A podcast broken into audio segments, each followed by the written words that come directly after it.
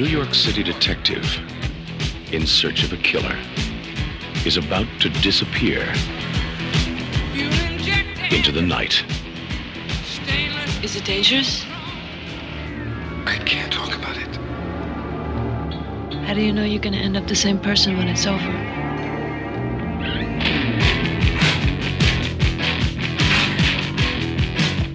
Hallo und herzlich willkommen zu Episode 164 des Bahnhofs Kino Podcast. Meine Wenigkeit heißt Patrick und bei mir in Lack und Leder und quietschvergnügt, Ja, knarrzvergnügt, Hallo. der Daniel. Hallo. Das Leder knarzt aber auch so richtig schön im Crew. Ja, ja, ja. Ich. Ja. und, und, und riecht streng. Ja.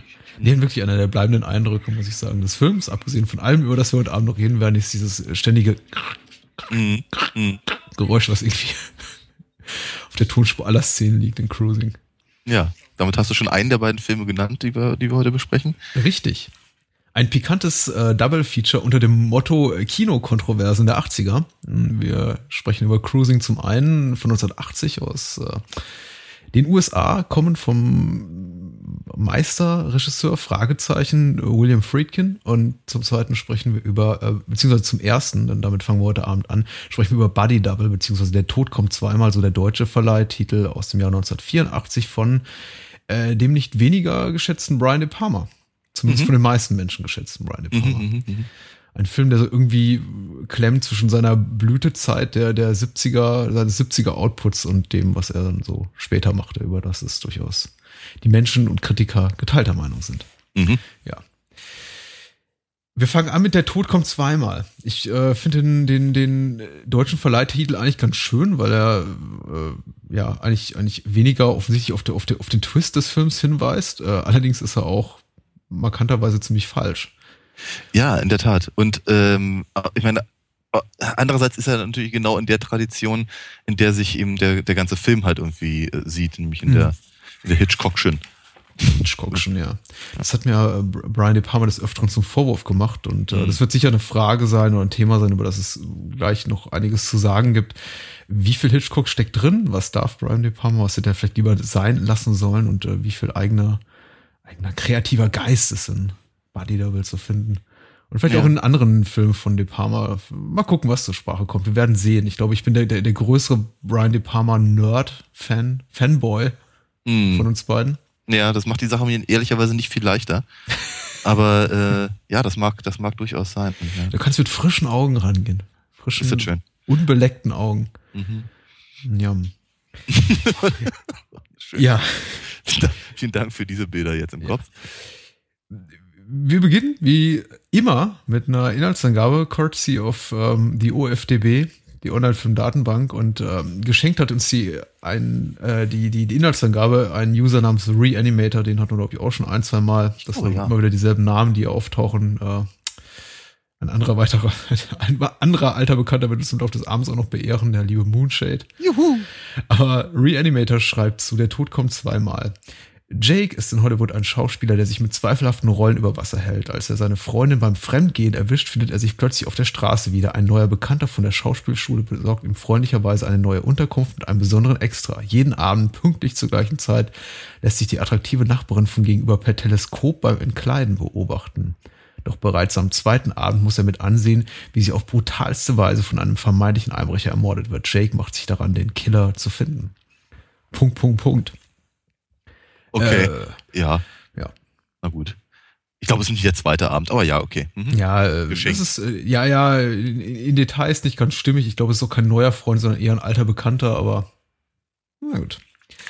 Äh, ich, ich, ich spreche von Sam, seinem, seinem, Mhm. seinem Buddy oder alten Bekannten, den er da trifft, irgendwie auf dem Weg zum, zur, zur, zur Schauspielschule. Jake, äh, der Hauptdarsteller, die Hauptfigur wird gespielt von Greg Vasson.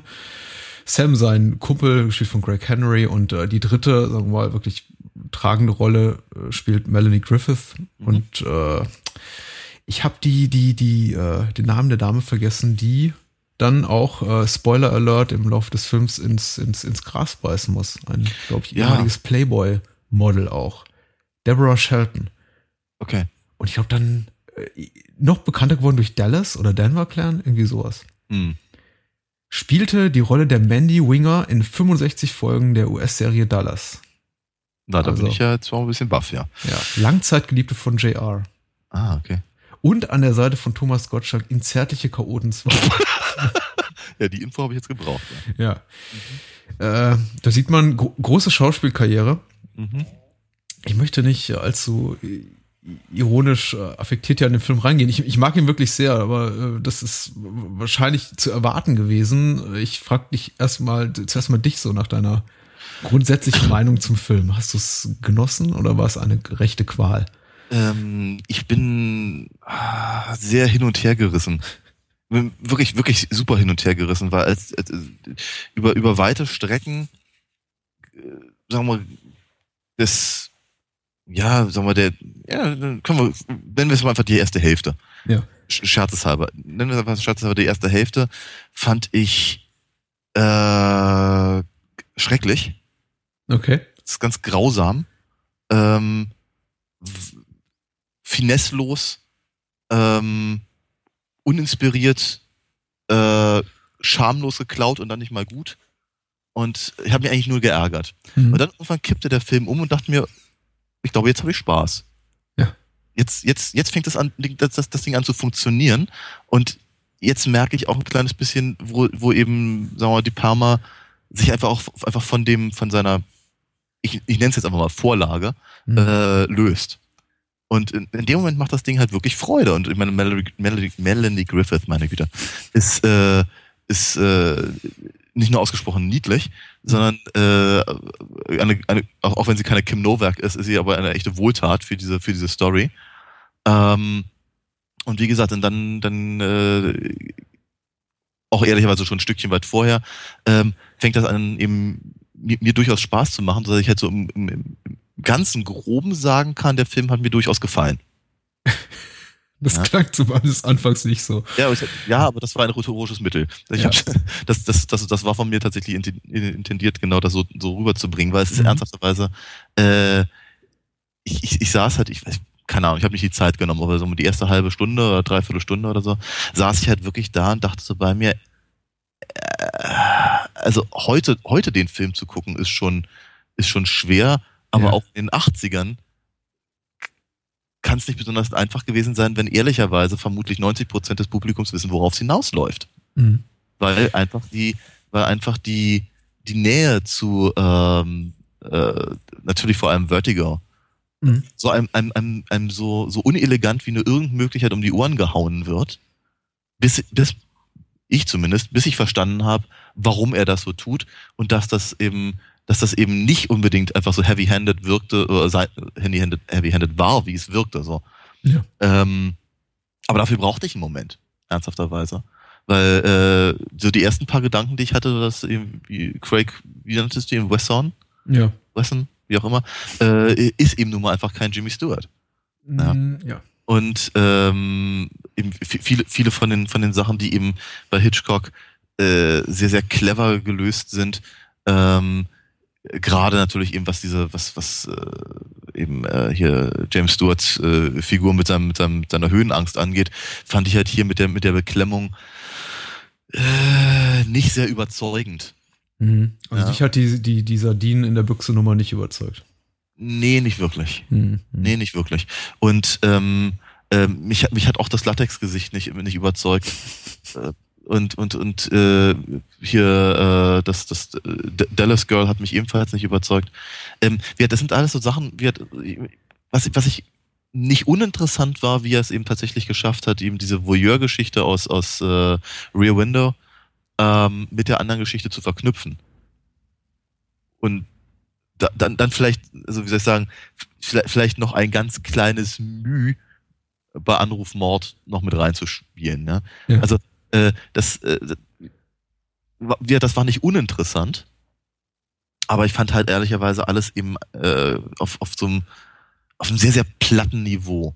Und Mhm. wie gesagt, ich glaube, ich glaube, der erste Moment, wo ich irgendwie dachte, hier, hier, hier kriegt's was, was tatsächlich sehr eigenes, ist im Prinzip die Mordszene. Ähm, die schon, die schon für äh, die eine oder andere Überraschung sorgt. Ähm, und wird spätestens, wenn er sich dann eben in die, äh, auf die Suche nach, ähm, nach dem Buddy Double äh, halt macht und eben die, ähm, äh, die, die Relax-Szene mit Frankie Goes to Hollywood kommt, da, da hatte mich der Film tatsächlich dann auch überzeugt.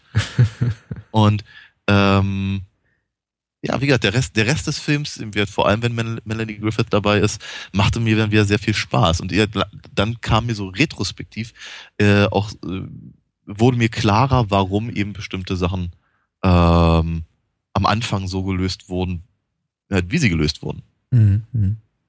Ja ist für mich alles nachvollziehbar. Ich meine, die Haarkritik zu Beginn nicht. Ich äh, verstehe aber, glaube ich, zumindest rein, rein, rein kopfmäßig, was du so meinst, woher du kommst, gefühlsmäßig. Ich, ich kann nicht unbedingt behaupten, und ich weiß es einfach auch nicht mehr, weil es zu lange her ist, dass ich mich wirklich angefangen habe, mit Brian De Palmas äh, Film anzufreunden, wie es mir damals ging, als ich den Film zum ersten Mal sah. Ich meine, das war mit Sicherheit nicht mein erster De Palma, sondern wahrscheinlich mein sechster, siebter und ich war mit seinem Stil relativ vertraut. Er ist auch nicht einer meiner Lieblingsfilme. Es sind eben diese typischen Brian De Palma-Ismen alle, alle enthalten. Klar, die die offensichtlichen Hitchcock-Referenzen, das auch sehr bewusste Spiel mit, mit, mit Camp-Elementen, wo man ja eben sich auch teilweise als Zuschauer, der vielleicht sich jetzt, der, der, der keine, nicht auf konstanter De Parma-Diät war, jetzt so in seinen Jugendjahren schon, äh, sich auch fragt, ist das eigentlich nur, ist das jetzt eigentlich stümperhaft oder ist das mhm. bewusst mhm. irgendwie mhm. vielleicht entzaubernd oder naiv ja, ja. oder? Genau, so, so meinte ja. ich das, ja. Ja, ja. Genau, aber wie gesagt, es ist halt, ich meine, ganz ehrlich, ich hatte, ich hatte im Vorfeld mir so zwei Gedanken drüber gemacht, was, was ich eigentlich von De Palma kenne. Ja. Und ähm, ja, wie soll ich sagen, wahnsinnig viel ist es tatsächlich auch nicht. Ich muss ja ganz ehrlich gestehen. Ich meine, Scarface habe ich gesehen und äh, Untouchables, Mission Impossible und jetzt muss ich schon anfangen zu überlegen. Mhm. Ja, und dass das, äh, dass das jetzt nicht unbedingt, also ganz abgesehen von, wie soll ich sagen, dem gerade auch dem, dem, dem, dem wiederaufgekommenen Hype um, äh, um, um Scarface und der äh, Reverenz für Untouchables sind sicherlich nicht unbedingt die Filme, die ihn, äh, sagen wir mal, in die, in die Sphären äh, versetzt haben, in, für die du halt so äh, äh, schwärmst. Ne?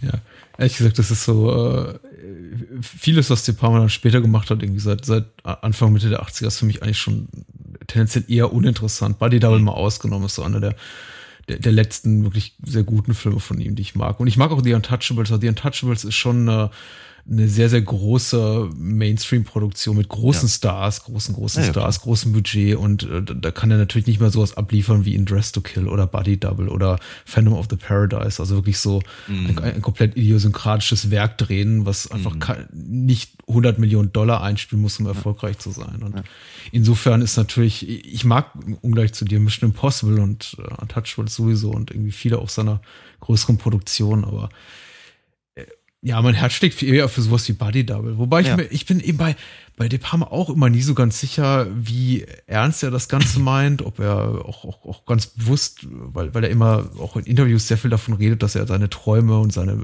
Psychosen verarbeitet in seinen Filmen. Zum Beispiel die Idee zu Body Double ihm kam bei, bei, bei, bei Dress to Kill und irgendwie einem äh, furchtbar, furchtbaren Erfahrung mit dem Body Double von Angie Dickinson, die, die mhm. auch, auch eine sehr pikante Duschszene hat in, in, in Dress to Kill und dass er irgendwie diesen, Traum hatte, immer schon von einem Indianer, der, der ihn irgendwie umbringen will oder sowas. Also er, er redet immer sehr offen drüber und auch zum Beispiel, dass er ganz bewusst jetzt irgendwie un, Unbekannte, du magst es sagen und ich glaube, viele denken, dass auch einige sehr uncharismatische Darsteller und nicht nur unbekannte, sondern auch eher unscheinbare Darsteller auch in seinem Film gecast hat und das alles immer so ganz bewusst und gezielt so war oder ob er es ja, ob er es vielleicht einfach nicht so wirklich im, im Griff hatte. Mhm. Weil ich gebe dir recht, ich meine, ich mag, mag Greg Wasson, Wasson, Wasson, wie auch immer er ausgesprochen wird in der Hauptrolle. Aber du hast ja recht, er ist nicht der, ähm, er spielt seine Rolle gut, so gut er eben mhm. kann. Er ist eben dieser eher, eher unscheinbare Typ, der irgendwie, glaube ich, so ein bisschen auch später an der Rolle des Porno-Managers, den er da geben will, scheitert. Also ich nehme ihm den schwerlich ab. Mhm. Aber du hast recht, ich glaube, so ein bisschen Star Power hätte dem Film irgendwie an der Stelle gut getan. Aber vielleicht ja. wollte ich das auch kein, kein ernstzunehmender großer Star antun, in so einem Film mitzuspielen. Möglich. Möglich. Ich, ich, ich, ich weiß es nicht. Ich meine, ich mochte, ich mochte ihn ganz gerne in, in, in uh, Nightmare 3. Also, das ist nicht. Ja, ja, ja. ja aber ja, also wie hat das. also auf jeden Fall ein Schritt abwärts von, ich glaube, der Vorgängerfilm, einer oder der, der Film äh, ein paar Jahre zuvor hat er eben mit, mit, mit Michael Caine und Nancy mhm. Allen und mhm. Angie Dickinson äh, mhm. Dress to Kill gemacht. Das ist schon mal eine andere Star Power als hier. Ja, ja. Oh, Entschuldigung, ich dachte, du wolltest doch was sagen. Nein, ich, nein. ich, nein, ich, hatte, ich hatte dir zugestimmt. äh, ich könnte so viel Schönes sagen über den Film. Ähm, äh, um, um nochmal kurz Scarface aufzugreifen, den ich nicht so wahnsinnig gerne mag, muss ich sagen. Mhm. Ähm, erinnert mich in, in einem Aspekt immer so ein bisschen an Scarface, nämlich insofern, dass auch äh, äh Buddy Double, genau wie Scarface, eine äh, kleinere Kontroverse auslöste aufgrund seiner sehr, sehr expliziten, angeblich sehr expliziten Gewaltdarstellung. Immer wenn ich ihn sehe, bei Scarface geht es mir eben genauso, denke ich mir, eigentlich sieht man verdammt wenig. Ich meine, klar, ja. da, da, da, da geht ein, ein Drillbohrer durch die Decke und Blut läuft durch und äh, man sieht eben, wie der, der, der, Bohrer das, das, das, mhm. das Hemdchen von Deborah Shelton da touchiert, aber mhm. Der Film ist nicht, das ist kein Splatter-Film. Also ich glaube, er hat überhaupt keine blutigen Effekte in dem Sinne, dass da irgendwie sichtbar Haut penetriert wird oder sowas. Ja.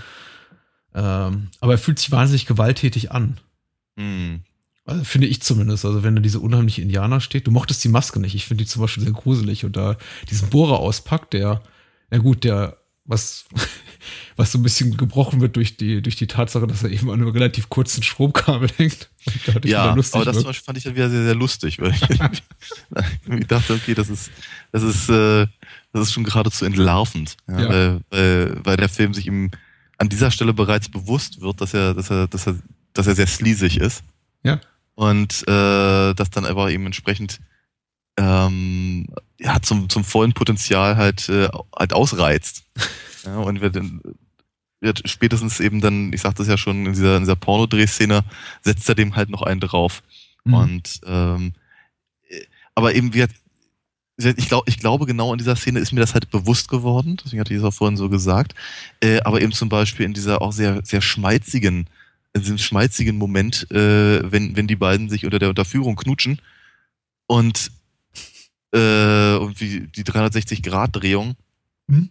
Ähm, äh, nur, nur, nur unschwer als, äh, als relativ billiger Studioeffekt ähm, enttarnt wird.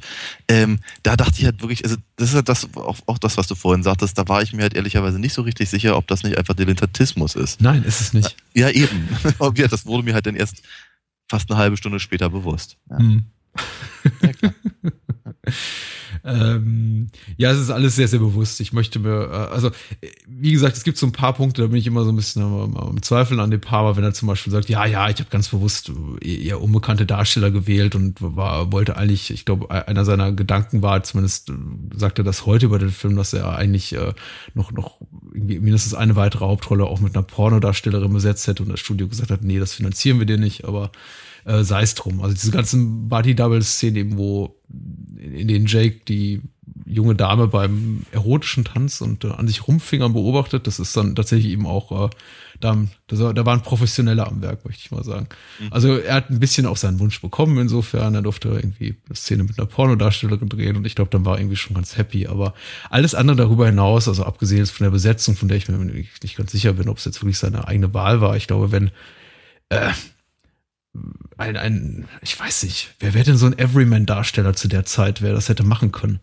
Hm. Keine Ahnung. Ja, ein, ein, ein, ein, ein, ein, äh, ich wollte sagen Dan Aykroyd, aber das wäre nicht so gut. Nee. Äh, ein mittelgroßer Star gesagt hätte, ich mache das, hätte er ihm wahrscheinlich auch doch vielleicht noch lieber genommen als Greg Croissant. Aber alles andere ist sehr, sehr bewusst eben auch so inszeniert, teilweise eben mit einem hohen Camp-Faktor und einem sehr mit, mit einem klar ironischen Blick auf die Geschehnisse da. Äh, und ja, das ist, mit muss man eben klarkommen oder nicht. Ich hm, finde den mhm. immer sehr, sehr, das, was er macht, ist für mich am ehesten vergleichbar so im europäischen Raum mit, mit dem, was Argento gemacht hat. Also Dario Argento, der auch oft schwankt zwischen Szenen, die offensichtlich absurd sind oder sich irgendwie so äh, äh komplett die, die, die Ebene der Realität verlassen und einfach nur ins Absurde gleiten, nur um dann zurückzukommen, wieder irgendwie zu einer, zu einer unglaublich äh, kalt und äh, kalkuliert inszenierten Spannungssequenz. Mhm. Ähm, das kann man eben mögen oder nicht, lautet ja. da mein. Ja, auf jeden Fall, auf jeden Fall. Sehr also diplomatisches ich, Fazit. Ja, nochmal gesagt, ich, ich und äh, ähm, ich, ich brauchte halt eben einfach ehrlicherweise ein bisschen, mhm. äh, um, um um zu erkennen, was ich, was ich daran mögen kann. Ja. Ich möchte mal so formulieren. Ähm, ich glaube, so prinzipiell gesagt, und weil du vorhin meintest, äh, äh, du wüsstest, woher ich komme und so. Ähm, ich glaube, prinzipiell gesagt, hätte ich mir lieber einfach doch nochmal Vertigo angesehen. Mhm. Ähm, nicht zuletzt deswegen, weil es mein Lieblings-Hitchcock ist. Ähm, und äh, ich glaube, es hätte mir ein bisschen mehr gebracht, alles in allem. Aber ich finde eben die, ich finde, ich finde die, ähm, ich finde aber eben die, den, den, den, den Ansatz eben im Prinzip genau, dass diese, diese zu diesem Zeitpunkt ja auch durchaus, durchaus schon zur Konvention gewordenen äh, Thriller-Maßstäbe im Prinzip eben auf den Kopf zu drehen und auch in, ja, in gewisser Weise eben zu entlarven. Mhm. Äh, Finde ich eben, äh, fand ich dann im Nachgang erstaunlich charmant. Mhm. Mhm.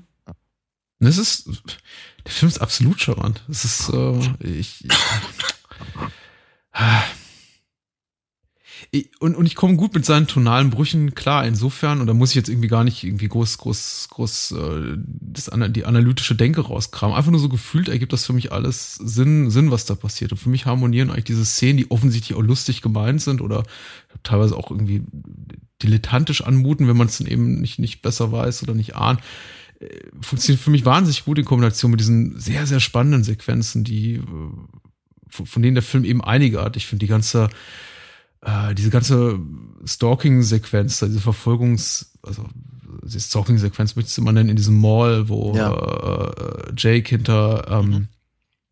wie heißt sie? Ich mir fällt immer der Name der, der Darstellerin an. Deborah Shelton heißt sie, im Film heißt sie, oh, lass mich nicht lügen, Gloria? Gloria Rivera, ja, ja, genau, ja, sie hat diesen tollen Namen.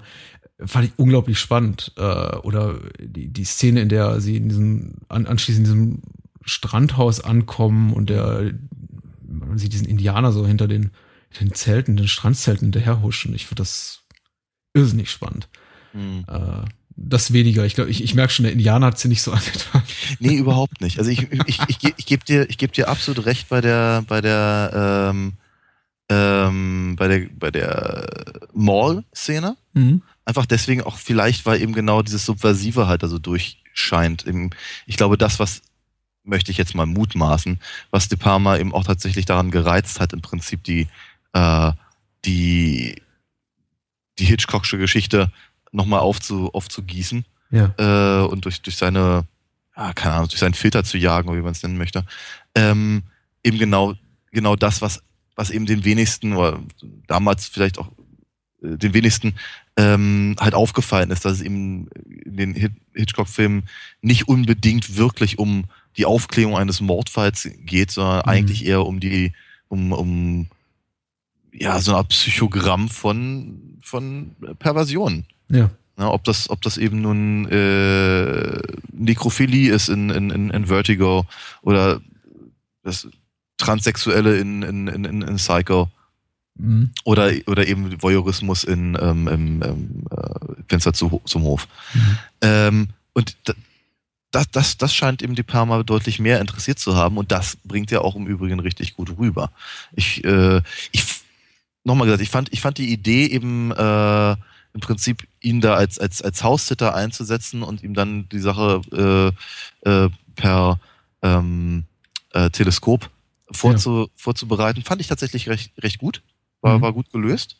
Ähm, aber eben genau dieses ihr Nachsteigen mit der, in dieser, mit dieser äh, gleichzeitig dieser, diesem, ähm, diesem Bewusstsein jetzt eben offenkundig den eigenen, die eigene Schaulust oder den Trieb, den Trieb irgendwie zu befriedigen und sich gleichzeitig wie eine Retter zu fühlen. Ja. Ähm, das, das fand ich halt tatsächlich sehr interessant und das fand ich auch sehr spannend und auch sehr, äh, äh, ja, mit, mit einer der ähm, interessanteren Aspekte des, der, der, der ersten Hälfte des Films. Mhm. Ähm,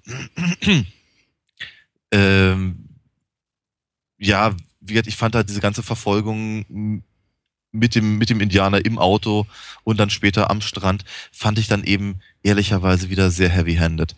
Ja. Äh, weil nochmal gesagt, die Maske ist nicht gut genug, als dass man Sam nicht drunter erkennen würde. ähm, und nochmal gesagt, wenn, wenn, wenn man auch nur von, von den Hitchcock-Filmen gehört hat, dann weiß man, worauf es hinausläuft. Das, das, das reicht für mich nicht und es, es vor allem funktioniert es für mich eben einfach nicht auf der Spannungsebene. Mhm. Ja, geht auf anderen Ebenen, die versucht sich ja gerade zu erklären, äh, da, da können wir gerne drüber reden.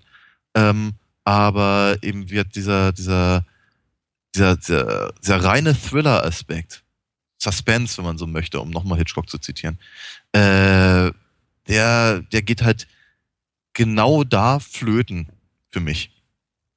Und zwar ganz massiv sogar. Ja. Ähm, das macht vielleicht ein minimales Maß an Genugtuung bereiten, dass äh, ich glaube, Brian De Palma selbst gesagt hat, dass er mit der Verfolgungsjagd am Strand am wenigsten zufrieden ist. Also eigentlich eine Szene ist, die er, glaube ich, heute rausschneiden würde, wie er gesagt hat. Weil er, ja, wie gesagt, äh, bei, bei, bei Tageslicht eben auch äh, das ganze Ding mit dem Indianer nicht mehr so gut funktioniert. Und äh, du hast recht, wenn man es denn weiß oder ahnt, dann ist äh, irgendwie äh, zu dem Zeitpunkt die Luft für, für einen Moment zumindest raus, ja. Äh, ich denke auch, also die Krimi-Handlung ist hier nicht die, die stärkste. Da hat äh, De Palma an anderer Stelle auch schon, schon Besseres abgeliefert nicht zuletzt in Dress to Kill oder in, in, in Blowout, der unglaublich spannend mhm. ist. Aber äh, man, man, merkt eben vor allem zu, zu Ende spielt er wirklich extrem mit offenen Karten, insofern, dass er wirklich sagt, äh, eigentlich preisgibt, dass ihn die, die, die, die ganze jetzt irgendwie konventionelle Art und Weise, eine spannende Sequenz zu inszenieren, eigentlich überhaupt nicht mehr juckt, sondern eigentlich eher, eher etwas zeigen will, was, weiß ich nicht, so die, die Ebene des klassischen Thrillers komplett verlässt. Also die ganze mhm. finale Sequenz, in der äh, Jay quasi zu sich findet, in der sich, in der sich, in, in dem er sich zurückversetzt in eine ja. Äh, Szene, in eine, in eine, eine Filmszene, in der irgendwie ein Menschen im Sarg spielen musste und dort irgendwie unter Platzangst leidend dann irgendwie in Schockstarre verfiel und irgendwie diesen Moment der, der, ja, der Regungslosigkeit überwindet, diese Mentalblockade, das ist eigentlich, und dann quasi rausspringt aus dem Loch und der, der, der Schurke in die tosende Fluten stürzt. Mhm. Ja, und klar, ja, da äh, noch äh, dazwischen geschnitten mit, mit, dem, mit, dem, mit dem weißen Hund, mhm. der, ähm, ja, aus dem, aus dem, das, die Fensterscheibe eines Autos durchbricht. Das ist, äh, ja. Und aus dem Nichts taucht dann plötzlich auch noch Holly auf. Äh, die, die auch in einem Loch war die ganze Zeit, frage ich mich jedes Mal. Äh, ja, ich glaube, sie ist zuerst reingelegt worden. Stimmt. Aber irgendwie, ja, Stimmt, yeah. sie war drin und sie war bewusstlos, glaube ich. Genau. Ja. ja. Sie ist dann einfach plötzlich wieder da. Genau. Ähm. Und äh, weil sie nicht mitbekommen hat, wie er den, den Schurken äh, äh, fertig gemacht hat, beschimpft sie ihn erstmal. Das fand ich auch wieder sehr komisch. ich finde sowieso, äh, Melanie Griffith ist ein echter, echter Glücksgriff gewesen für den Film, weil sie ähm, eine, eine ganz, ganz hervorragende und sehr putzige Ebene äh, ähm, dem allem gibt. Ja, Melanie Griffith Griffith? Griffith, Griffith. Äh, definitiv ein Pluspunkt für den Film auf jeden Fall. Genauso wie, wie generell die ganze Darstellung dieses, dieses Pornomilieus, was ja so in Mainstream-Produktionen eigentlich kaum mm. mal zu sehen kriegst, beziehungsweise auch nicht so offenherzig und unverblümt und auch ja. irgendwie ironisch äh, kommentierend auch so dargestellt wird. Ich fand das äh, wie immer, ich glaube, es ist der Film zum fünften oder sechsten Mal guckt, äh, sehr, sehr amüsant, wenn dann eben dieser, dieser, dieser Fake-Trailer da kommt, den, äh, mm. mit, mit, mit Holly das, was, was, was, was, was, was tut sie? Auf jeden Fall alle möglichen äh, Schweinereien und äh, sie spielt ja. mit im, im, im Citizen Kane des Pornofilms. Oder was, ja, ja. Was äh, nee, Gun with the Wind of, of Porn Movies oder so. Das, ähm, das ist schon irgendwie sehr schön. Mhm. Äh, ja, Melanie Griffith auf jeden Fall, wie irgendwie zu dem damaligen Zeitpunkt ihrer Karriere, genauso wie Jennifer Jason Lee, die wir auch schon ein, zwei Mal im Podcast hatten, auch eine Schauspielerin, die ja bereit ist, relativ weit zu gehen für, eine, für so eine Rolle. Mhm. Mhm. Ja, ich bin, ich, ich persönlich war ihr jetzt nicht böse. Mhm. Ähm, nee, aber äh, sie, sie, sie, macht das Ganze, aber die ganze, die ganze Szenerie ist einfach auch großartig. Ich meine, vom, von der ähm, äh, von dem, von dem Vorsprechen, Casting oder wie man es so nennen möchte, äh, halt über, über diesen sehr, sehr, sehr cleveren Schnitt praktisch direkt rein in den Film, der ehrlicherweise übrigens auch aussieht, als würde er echt Spaß machen. Ich meine, mhm. sah, sah irgendwie freaky aus. Und ähm, außerdem, außerdem habe ich mich sehr, sehr über Holly Johnson gefreut. Also äh, das, das, das fand ich irgendwie alles ganz, ganz witzig, dass sie die da so reingenommen haben. Und das, das passt ihm auch sehr gut. Im Übrigen, das war einer der wenigen äh, Momente, wo ich irgendwie äh, fand, fand, dass eben äh, der gute Craig eben auch auch sehr gut äh, passt. Ja. Ach, ja. Ich finde ihn. Ich weiß nicht, ich habe nichts gegen ihn. Ich habe mich vielleicht auch einfach an ihn gewöhnt in, in, in der Rolle und ich finde, er passt eigentlich da auch gut rein. Deshalb, ich finde, er spielt eben diese Rolle des äh, emotional eher, eher instabilen, sehr un, un, unselbstbewussten äh, Schauspielers, der eben damit gestraft ist, in, weiß nicht, in, in, einer, in einer drittklassigen Filmproduktion mitzumachen und dann auch noch von einem viertklassigen Regisseur gespielt von Dennis Franz, der irgendwie auch in jedem zweiten De Palma-Film auftaucht, ja, ja. gesagt zu bekommen, nee, du bist nicht mal hierfür gut genug. Ich finde, das macht er schon gut und da passt er irgendwie wirklich gut rein. Also er ist einer der wenigen, glaube ich, auch Schauspieler, beziehungsweise eine Figur, die er spielt, der nehme ich ihm auch ab, dass er in so eine Situation kommt, wie die, in die er mit Sam reingerät, dass er plötzlich in diesem, in diesem Luxus, äh, in, in diesem Luxusgebäude da sitzt und, und ihm gesagt wird, hier, guck mal durch, guck mal durch das Fernrohr und guck dir das an. Und äh, äh ich kann mir richtig ich fühle es ihm nach, so unrealistisch das, das ganze Setup eben ist, dass er, dass er wirklich der Typ ist, der, der da stehen würde am Fernrohr und sagen würde, boah, boah, das ist ja, ist ja das Tollste, was ich seit, seit Jahren erlebt habe. ist das toll. Ja. Und ich darf hier bleiben. Boah, cool. Wie cool ist das denn? Endlich ja. komme ich aus meinem Einzimmer, äh, 10 Quadratmeter Apartment mal raus. Ähm, mhm. Ja. Und ich mag, ah, ich, ich finde auch den Blick so herrlich fies, dem, den ihm, die, die, dieser kalkulierte Blick, den ihm seine, Ex-Freundin, die ja, ja, ja. da vor seinen Augen betrügt dazuwirft oder kurz mhm. überlegt, soll ich jetzt aufhören, den anderen Typen zu vögeln oder nee, ich mach weiter. das, äh, ja. So, also der Film geht nicht wirklich emotional an die Nieren. Also so insofern, dass jetzt irgendeiner der Darsteller einem wirklich da so, so viel, so viel Empathie jemals erregt, dass man da irgendwie mitleidet, aber er, er tat mir schon immer so ein bisschen leid. Also das trägt da schon ganz gut, ja. dieses Gefühl, zu mir weiter. Okay. Was ich nur lobend erwähnen möchte, äh, ja. wir, sparen uns oft irgendwie Mus äh, die, die, die Komplimente für den Score, äh, damit sparen wir immer so ein bisschen. Ich glaube, weil wir beide keine großen äh, Experten auf der Ebene der Musikkritik sind. Mhm. Aber ich wollte mal äh, Pino Donaggio erwähnen, den ich, dessen Score ich ganz toll finde. Das ist irgendwie einer von sechs Filmen, die er, die er mit Brian De Palma gemacht hat. Und ich finde ihn auch hier wieder ganz, ganz großartig. Also auch wenn man vielleicht manchmal meint, das fände ich fair zu sagen, der, der Score ist ein bisschen überpräsent sehr, greift sehr, sehr in die emotionale, melodramatische Trickkiste. Ähm, ich finde ihn einfach fantastisch schön. Mhm. Und äh, anhand äh, deiner, deiner zurückhaltenden Reaktion merke ich, du bist anderer Meinung. Ich bin gar keiner Meinung. ich, mich, mich, mich, hat, mich hat er nicht sehr interessiert. Äh, oh. Aber er ist sehr eingängig, also zumindest bleibt er einem im Kopf, oder? Nö. Nö. Nö. Sorry, tut mir leid. Ähm, Du warst doch zu sehr damit beschäftigt, äh, äh, Relax zu summen. Ja, im Prinzip ja. schon, ja. ja.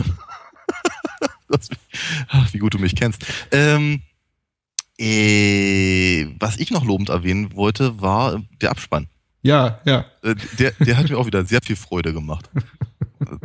Ehrlicherweise hätte ich gewünscht, dass der, dass, dass äh, sagen wir mal, noch ein bisschen mehr aus, auf, auf der Ebene ähm, verhandelt worden wäre, weil das, das, das fand ich halt irgendwie alles sehr, sehr, sehr, sehr komisch. Und auch sehr, wie soll ich sagen, ich hatte äh, ein blödes Wortspiel kommt, halte ich fest, ja. äh, als, als hätte da jemand die Hosen runtergelassen. Äh, ja, ne? Ich, ich kann auch mal. Mhm. Ähm, genau, nee, ich hatte irgendwie so das Gefühl, das war, das war eben auch wieder, wieder sehr, äh, ich glaube, ich habe jetzt schon zum so fünften oder sechsten Mal gesagt, entlarvend. Mhm, mh. Fand ich schön. Hat ja. mir gefallen. Äh, Finde ich auch sehr schön. Überhaupt äh, das ganze Spiel mit, ja, eben den, den Vorgehen, Vorgängen hinter den Kulissen. Äh, ich finde ich finde es diesbezüglich einen der gelungensten Filme. Ich äh, möchte meinen, der Film wäre vielleicht, weiß nicht, vielleicht ein paar Jahre später oder irgendwie wäre, wäre heute gedreht worden, irgendwie so sogar noch ein bisschen offenherziger. Aber ich war aber zum, zum damaligen Zeitpunkt sicher einer der ersten Filme, die auch mal gesagt haben, okay, wir wir kommentieren das Ganze mal mit einem zwinkernden Auge und äh, schaffen es irgendwie trotzdem dann noch eine, eine spannende Thriller-Handlung einzubauen. Ich, oh, ich mag De Palma einfach. Und das ist jetzt irgendwie für mich nicht so Peak De Palma, aber ähm, es ist fast alles drin, was ich an ihm mag. Außer vielleicht eine drei- bis fünfminütige Kamerafahrt mit der Steadicam in einer Einstellung, aber ohne Schnitt, aber ich glaube, das hat er hier nicht gemacht und ich glaube, es gibt auch keine Splitscreens, also nee. so ein paar seiner üblichen Tricks hat er sich gespart. Aber gut, kann eben nicht immer alles haben. Äh, ja, das äh, kann ich noch was dazu sagen? Habe ich noch was notiert? Nee, das war's. Ähm, Film lässt sich Zeit, habe ich mir noch notiert. Ja, das tut er. Und ich bin jedes Mal, wenn ich den Film wieder überrascht, äh, wieder sehe, überrascht darüber, wie lange es eben wirklich dann dauert, bis jetzt ab der, äh, der titelgebende Mord, also zumindest der deutschen Fassung titelgebende Mord, der nur einmal kommt, dann eben passiert, nämlich nach einer rund, glaube ich, einer Stunde und Melanie Griffith taucht, glaube ich, aus, aus nach 75, 80 Minuten auf. Also Hm. auf sie wartet man auch relativ lange. Ja. Soweit. Soweit, so gut. Soweit so, so Buddy Double und wir gehen weiter zu ah, Cruising, Cruising, Cruising. Äh, Habe ich fälschlicherweise angeteasert, ich weiß nicht, ob ich ob ich's, ob ich's, ob ich's on the air oder off the air gesagt habe, äh, als Film, den ich, glaube ich, mal gesehen habe, beziehungsweise einfach schon sehr lange nicht mehr gesehen habe. Bei der Sichtung fiel mir jetzt auf, ich habe den Film noch nie gesehen. Hm. Ähm, umso schöner, das mal nachgeholt zu haben. Ich glaube, dir geht's ähnlich, oder? Ja, ja. Ich hatte, ich äh, äh, hatte auch ehrlicherweise gedacht, ich würde ihn kennen, aber äh, äh, nachdem ich ihn jetzt gesehen habe, habe ich gedacht, äh, habe ich gewusst, nein, ich würde mich daran erinnern, wenn ich ihn gesehen hätte. Äh, Cruising, wie bereits angekündigt, aus dem Jahr 1980, eine äh, US-Produktion von William Friedkin. William Friedkin zu dem damaligen Zeitpunkt schon so, so ein bisschen von seinem Karriere hoch mit äh, Exorzist und äh, French Connection runter. Ich glaube, den Film, den er davor gemacht hat, war Sorcerer. Äh, Mhm. Das äh, Lohn der Angst Remake mit Roy Scheider. Den ich, äh, muss ich jetzt mal sagen, ist vielleicht Sakrileg für einige besser finde als das Original von Clouseau. Also Sorcerer ist ein wirklich heißer Tipp, äh, wer das mal nachholen möchte.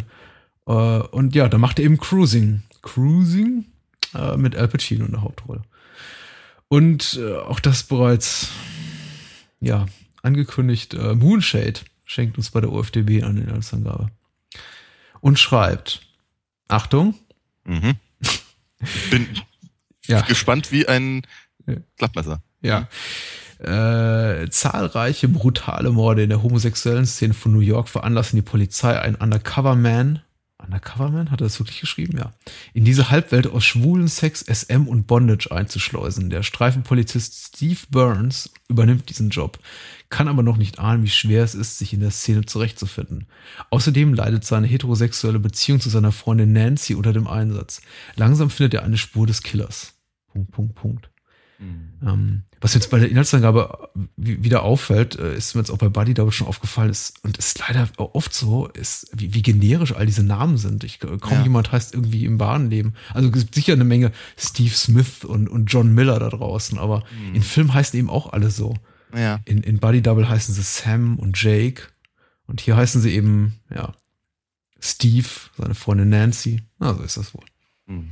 Und sein, und sein, sein Tarnname ist John, also von daher. Wow. Ja, ja. Das ist, äh, Aber Steve, John, ich wäre nie drauf gekommen, dass du Steve bist. Ja, aber ehrlicherweise, ich glaube, äh, in, in, in dem Fall ist, ist es sogar mh, sehr sinnvoll, dass es eben Allerweltsnamen sind. Ja. Äh, ansonsten wäre vielleicht auch ein bisschen, äh, also wie soll ich sagen, wenn der, wenn der Name etwas flamboyanter gewesen wäre, wäre Mhm. vielleicht der, der, die, die Idee dahinter nicht transportiert worden. Was ich natürlich interessant finde, ist, ja, also die, die, die Zusammenfassung war jetzt so prinzipiell nicht verkehrt. Mhm. Äh, ich habe nicht so unbedingt das Gefühl, dass sie wirklich den Kern dessen trifft, was der Film, was den Film ausmacht. Mhm. Ähm, ich habe aber noch viel, noch viel mehr den Eindruck, dass eigentlich eine Form von Handlung in dem Film relativ egal ist. Prost. Entschuldigung, ich trank gerade. Ja, Ähm. das, das ist sehr laut und mir direkt ins Ohr. Vielen Dank. ähm, ja, nee, wie gesagt, ich habe ich hab irgendwie das Gefühl, dass die, dass, dass, dass die eigentliche Narration, der Plot, Mhm. äh, deutlich hinter den Eindrücken verschwindet. Ja. Sowohl der Figuren als auch logischerweise des Zuschauers. Ähm, und das, äh, ja, wie soll ich sagen, der, der, der, der Plot ja auch letztendlich ähm, nicht befriedigend aufgelöst wird, möchte ich mal sagen. Mhm. Mhm. Ähm, oder, oder, ja, wie soll ich sagen, äh, er, er, er, er, ver- er, er verweigert sich eigentlich den, den, zumindest heute bekannten Konventionen von, von, von Serienkillerfilmen zum Beispiel. Ja. Ja. Ja. Einfach deswegen, weil, nochmal gesagt, ich glaube nicht, dass der, dass der, dass die tatsächliche Handlung jetzt nun wirklich das ist, was einen, was einen nach Cruising noch lange, lange beschäftigt. Mhm, Ja. mhm, mhm. Also, Äh, ich gebe dir recht. Ich habe ähm, ich habe ihn jetzt wie gesagt zum ersten Mal gesehen oder be- bewusst zum ersten Mal gesehen und ich finde, ich freue mich sehr aufs Gespräch, weil ich glaube, es ist ein sehr sehr interessanter Film. Ich finde ihn nicht im klassischen Sinne gut, Mhm. äh, muss ich ganz ehrlich sagen. Also es ist jetzt kein Film, es ist kein Film, der mich jemals gelangweilt hatte. Ich habe mich wirklich gut unterhalten, aber es ist jetzt irgendwie auch kein Film, den ich als der Abspann lief, von dem ich dachte, wow, das ist irgendwie ein Film, den du dir wahrscheinlich noch mal ansehen wirst innerhalb der nächsten zehn Jahre. Sehr sehr unwahrscheinlich. Dafür ist er einfach zu ich weiß nicht, gibt er, gibt, liefert er mir nicht genug oberflächliche Reize, die mich irgendwie bei der Stange halten und die mir sagen, wow, komm nur mal zu mir zurück und genieß diese Szene vielleicht noch mal, weil sie irgendwie so, so brillant choreografiert ist oder so toll gespielt ist oder so einen, einen überraschenden Twist enthält oder irgendwas auf so einer sehr, sehr oberflächlichen Ebene, das mich, das, das mich anspricht. Ich, ähm, er, er wirkt sehr, es ist ein sehr authentisch anmutender Film, Ja. ähm, der für mich eben, und das macht ihn dann wieder problematisch, eben sehr darunter leidet, dass er bestimmten Konventionen, also Thriller-Konventionen und auch Ge- Geschlechterrollen-Konventionen dann doch wieder gehorchen muss. hm, Äh, und dann eigentlich wieder dieses Thema, was er sich setzt, nämlich, ja, dieses, dieses, dieses Abrutschen, dieses, dieses Straighten im wahrsten Sinne des Wortes Cops in die, in die, in die schwule Unterwelt, irgendwie dadurch unterbricht, indem man sagt so, ja, aber eigentlich ist er irgendwie doch, ja, irgendwie doch, doch, doch ein straighter Kerl und äh, das ist irgendwie nichts für ihn und er muss sich dann doch wieder irgendwie beweisen und seine Männlichkeit wiederum beweisen. Und ich bin mir nicht so, so ganz klar darüber. Ich weiß nicht, ob das eine Schwäche des Films ist oder einfach was, was, was, was mir, was mir jetzt nicht so angesprochen hat, auf wessen Seite sich der Film letztendlich stellt, beziehungsweise welche Rolle die Filmemacher einnehmen. Und äh, darüber wird sicher zu reden sein, denn dafür wurde ja auch Freakin unter anderem kritisiert. Und er ist immer in die Defensive gegangen und hat gesagt, ja, da, da schlummert irgendwie ein 140, 150-minütiger Director's Cut und ähm, den wollte aber, den hat aber die MPAA abgelehnt, weil er zu explizit war und äh, der hätte eigentlich die ganze Szene und auch die Figur dieses ähm, Steve Burns sehr viel ausgewogener porträtiert. Ich weiß es nicht. So wie der Film jetzt ist, ist es irgendwie so ein sehr interessantes Fragment guter Ideen, guter Gedanken, Motive, weiß nicht. Aber letztendlich, ja. Und in der Mitte endet dieser Satz. ja. Ich werde ihn zum späteren Zeitpunkt verenden. beenden. Ja, ich, ich finde ich find schade, dass du, dass du vor der Mitte des Satzes äh, etwa 20 andere Sätze gehabt hättest, auf die ich gerne reagiert hätte. Ähm, Soll ich sie nochmal rausholen? nee, vielen Dank. Äh, ich versuche es irgendwie so zu machen. Ähm, ich habe.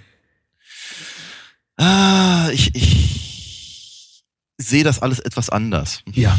Ähm, le leider kann ich jetzt nicht genau dran anknüpfen, weil wie gesagt, das war jetzt wirklich sehr, sehr viel, was du, was du da äh, sehr richtig beigesteuert hast. Ähm, also zum einen, ich finde den Film richtig gut. Äh, ich weiß, also er ist wirklich, also nach, nach keinem Maßstab, glaube ich, ein schöner Film. Ähm, ich gebe dir absolut recht, dass er sehr authentisch wirkt oder, oder zumindest greifbar. Mhm. Ähm, die ähm, Brillanz, die filmische, technische Brillanz scheint tatsächlich nur sehr, sehr, sehr, sehr selten durch. Also es, ich erinnere mich daran, also eine, eine Szene, die ich, wo ich am Anfang gleich dachte, irgendwie, das ist aber sehr schön gelöst, ist, äh, ist, wenn im Prinzip der Übergang von den, von den Cops, die äh, da die, die beiden ja, Transen Streetworker, wenn man so möchte, Mhm. äh, halt belästigen und äh, im Prinzip die, die, die, die Kamerabewegung, die, den Weg der einen von den, von den beiden äh, auf die andere Seite des Autos verfolgt, nur um dann praktisch an der nächsten Figur hängen zu bleiben, die nämlich dann der Killer ist, Mhm. äh, um halt in den, in den, in die, in die, in die Lederkneipe zu gehen. Das zum Beispiel fand ich ziemlich clever und das ist, das ist nun wirklich keine, das ist keine, also eine, eine, also in der technischen Umsetzung äh, äh, nichts, was man, was man, wo er sich verstecken muss. Ja. Ähm, er wird an einigen Stellen relativ konventionell, so dass man halt irgendwie schon das Gefühl hat, äh, Friedkin hat es eigentlich gereicht, einfach nur sein Material zu zeigen. Mhm. Ähm, das mag natürlich auch ehrlicherweise so ein bisschen an seinem, an seinem Dokumentarfilmer Hintergrund liegen. Mhm. Möchte ich jetzt mal mutmaßen, weiß ich nicht. Äh, es hat mich aber ehrlicherweise nie gestört. Ich muss auch ganz ehrlich sagen, ich, vielleicht bin ich auch einfach andere Sachen gewohnt, aber ich empfand das nicht als schockierend. Ja. Also ja. all das, was halt in den, in den Lederkneipen abging. Ich fand es auch nicht überkandidelt. Ich fand es auch nicht einseitig. Das ist ja auch so ein, so ein, so ein äh, gern, äh, gern rausgeholtes äh, Argument gegen den Film, dass halt mhm. nur, nur die mhm. Seite gezeigt wird. Ja, aber nur um die Seite geht's halt nur mal gerade. Tut mir ganz schrecklich leid, dass halt zu der Zeit im, im Kino, wenn überhaupt äh, schwule Charaktere gezeigt wurden, sie halt eher kreischende Tunden waren äh, die für die die als als äh, als Comic Relief missbraucht wurden. Ähm, dass es aber eben diese andere Seite gibt, ähm, fand ich halt durchaus ganz ganz ganz wesentlich eben auch für den für den Film und natürlich auch genau das, dafür, was du gerade gesagt hast, über die Männlichkeit. Ähm, jetzt komme ich schon wieder, komme komm ich genauso vom Hundertsten ins Tausendste. Ich würde einem auch gerne mal gerne dir noch mal zwischendurch Gelegenheit geben. Ich würde vielleicht nur mal kurz nach, äh, nach, nachreichen, dass äh, einer der beiden Cops, die du eben erwähnt hast, zu Beginn des Films von, von Joe Spinell gespielt wird, ja. den äh, Squeezes Vater aus Forbidden Zone und äh, hier der Bösewicht aus Star Crash, also auch ein gern gesehenes Gesicht in diesem Podcast. Ja. Äh, und natürlich äh, Haupt, Haupt, Haupt, äh, Hauptdarsteller in Maniac, äh, ganz ja. böse. Äh, überhaupt in Nebenrollen mit, mit wirklich tollen Charakterdarstellern besetzt ist, aber dazu vielleicht später noch ein bisschen mehr. Alles weitere, ich, ich glaube, klar, du hast eine offensichtlich bessere Meinung von dem Film, ansonsten gehe ich aber relativ mit dir einher, was so deine, deine, deine grundsätzliche Wahrnehmung betrifft. Mich hat ehrlich gesagt im Nachgang, als ich versucht habe, mich so ein bisschen mit den Produktionshintergründen des Films und äh, hatte bereits im Vorgespräch mit dir auch gesagt, da Friedkin ist da nur bedingt zu, zu trauen, wenn er über mhm. so alte, alte Stories vom Set erzählt oder aus dem Dreh, aus mhm. dem, aus dem Schneideraum, ob das alles so richtig stimmt. Mhm. Aber was jetzt so die, dieses, dieses, dieses, diesen ganzen kontroversen Aspekt oder die kontroverse Rezeption des Films betrifft, die ja sehr stark darauf, darauf abzielte, den Film in die Kritik zu nehmen für seinen angeblich äh, Homophob. einseitiges, ja, homophobes Porträt der, der, der dunklen, düsteren, äh, menschenfeindlichen, äh, schwulen Unterwelt. Ich habe das auch nicht so wahrgenommen. Vielleicht ist es was Amerikanisches, äh, mhm. äh, wobei ich glaube, da der europäische oder ja, äh, nicht-US-Kritiker da irgendwie auch nicht viel, viel gnädiger waren. Ich glaube, ich glaube, wenn ich ja ganz kurz einhaken darf, ich glaube, es ist eine etwas andere Sache. Ich habe ja. hab eher das Gefühl, dass eben äh, natürlich, sagen wir mal, nach äh, nach Stonewall ja. ähm, waren sie halt, glaube ich, waren so gerade die, ähm, war die Schwulenbewegung halt sehr, sehr darauf bedacht, praktisch jede, jede Form von möglicher negativer Darstellung im, im, äh, im Mainstream ja. ähm, sofort zu erkennen und zu torpedieren. Mhm. Und ich glaube, da hatten sie, hatten sie hier bei, bei, bei dem Film hatten sie halt einfach, einfach Angst davor, dass halt Leute, die sonst mit Schwulen nichts zu tun haben, ähm, glauben, dass das, das geht halt bei allen an, das geht halt bei allen so ab und die nennen es einen netten Donnerstagabend. Absolut. Und, ja. und ähm, das heißt praktisch, also die, die, die Bemühungen um ein möglichst positives Image nach außen, glaube ich, ist viel wichtiger als die tatsächliche Darstellung im Film oder die Wirkung des Films auf, auf, auf andere Leute. Mhm, mh. Absolut. Ich glaube auch, ja klar, Kritiker, zumindest da haben sich da auch vielleicht viele Kritiker, gerade konservative Kritiker, quasi in die, in die, in die Pflicht genommen, diesen Film zu verurteilen. Weil so ja. selbst, selbst wenn es ihnen gefallen hat, konnten sie das doch nicht gut finden. Denn da mhm. wurde ja irgendwas gezeigt, was, was, was unartig war und äh, klar, eine ne Minderheit in einem, in einem, in einem negativen Licht porträtiert. Ich ja. finde es äh, ich finde es auch irritierend. Das liegt vielleicht einfach auch daran, dass wir jetzt, dass es jetzt 35 Jahre später ist und wir alle aufgeklärter sind, ja. dass wir eben eher in Europa oder in Deutschland eine andere Perspektive haben auf solche Themen als jetzt vielleicht der äh, gemeine US-Amerikaner im Jahr 1980. Aber ja. ich, ich empfand das eben auch nicht im geringsten als schockierend. Ich finde, es ist, äh, äh es ist, ist jetzt auch nicht positiv in dem Sinne, dass ich sage, oh, ich werde auch gerne mal in so einem Kellerclub und würde da gerne mitmischen. Ich meine, das ist mhm. einfach nicht mein Ding. Das soll jeder für sich selber entscheiden. Mhm. Äh, ich brauche es nicht. Äh, ich mag mein Lebensmodell eigentlich irgendwie auch ganz gerne. Aber äh, ja gut, wer es mag, sie hätten genauso gut eine, eine, eine, eine heterosexuelle Bondage-Veranstaltung zeigen können und die hätte eben genauso ausgesehen. Mhm. Bloß wären dann eben da ein paar barbüstige Frauen rumgelaufen und eben nicht. Ähm, ja, und vermutlich hätten sie damit weniger Probleme gehabt, ja. Ja, natürlich, ja. natürlich. Ja. Aber ich meine ganz, aber diese, äh, da sind, da sind wir natürlich wirklich schon ganz genau im Kern, glaube ich, der ganzen, der ganzen Angelegenheit. Und du hattest sie eben vorhin äh, erwähnt, ich hatte ganz, ganz kurz aufgegriffen, nämlich eben die Frage nach der Männlichkeit. Mhm. Ähm, der, der Hauptfigur, aber eben natürlich auch ehrlicherweise der, der meisten anderen Figuren, weil bis auf Karen Aaron, äh, über die ich mich sehr gefreut habe, weil ich mhm. mich meistens freue, wenn ich sie sehe. Ähm, auch schon zweimal im Podcast gehabt, The Wanderers und äh, Raiders of the Lost Ark. Genau. Ja. Ähm, jedenfalls äh, sind es ja eigentlich nur, nur, nur Männer, die eben auftauchen. Ja. Ähm, und äh, im Prinzip, wenn, also ich, ich, ich musste relativ häufig, musste ich an eine, eine Textpassage denken aus einem, aus, aus dem äh, ähm, Joe Jackson Song uh, Real Men, mhm. äh, in dem es heißt, ähm, All the gays are macho, can't you see the leather shine? Mhm. Und genau das ist halt das. Ich meine, die sehen alle aus wie, wie Tom of Finland Figuren, ja. Und äh, diese, diese, ähm, diese Betonung von, von, von Männlichkeit, die offenkundig eben auf, auf, auf, auf äh, Al Pacinos Figur eine, eine, eine gewisse Wirkung hat und, und ja. eine Anziehung hat. Ähm, ist aber, steht, steht aber natürlich dann wiederum, wiederum im, im, im krassen Gegensatz zu, äh, ja, weiß ich, seinem, seinem, seinem Selbstbild oder dem, dem, was er, was er glaubt, was, was als, was, was ein Mann wirklich männlich machen würde. Ähm, und ich glaube, dass, dass dann, dann kommt eben genau das, was du, was du gerade meinst. Und ich glaube, das ist nicht ganz, es ist nicht ganz korrekt beobachtet. Mhm. Äh, diese, diese, äh, dieses, dieses, ähm, ähm, ich weiß nicht mehr genau, wie du es vorhin gesagt hattest, aber so in der Richtung wie jetzt, äh, jetzt hat er sich seine eigene Männlichkeit bewiesen, jetzt ist alles wieder gut. Mhm. Oder so ähnlich dachtest du es vorhin. Und ich mhm. glaube, so ist es eben genau nicht. Ich glaube, ich glaube, dass, dass diese, dass, dass die Figur äh, eine, ein ganz massives Problem mit der, mit, mit der eigenen, mit der eigenen Sicht auf die, auf sein eigenes Verlangen, auf seine eigene, ja. seine eigene Sexualität äh, kämpft. Und ich meine ganz ehrlich, die beiden, die beiden Sexszenen mit, äh, mit, mit Karen Ern sind nicht sehr schön. Und sie sind, sie sind eben auch überhaupt nicht affirmativ. Ganz mhm. im Gegenteil. Man hat äh, eher das Gefühl, äh, bei der, in, der, in der einen Szene rammelt er irgendwie auf ihr rum, äh, ohne dass es ihm was bringen würde. Und sie, sie hat eigentlich auch nicht so richtigen Spaß dabei und man hat eigentlich nicht das Gefühl, die machen das zusammen. Sie sind nur zufälligerweise im gleichen Raum.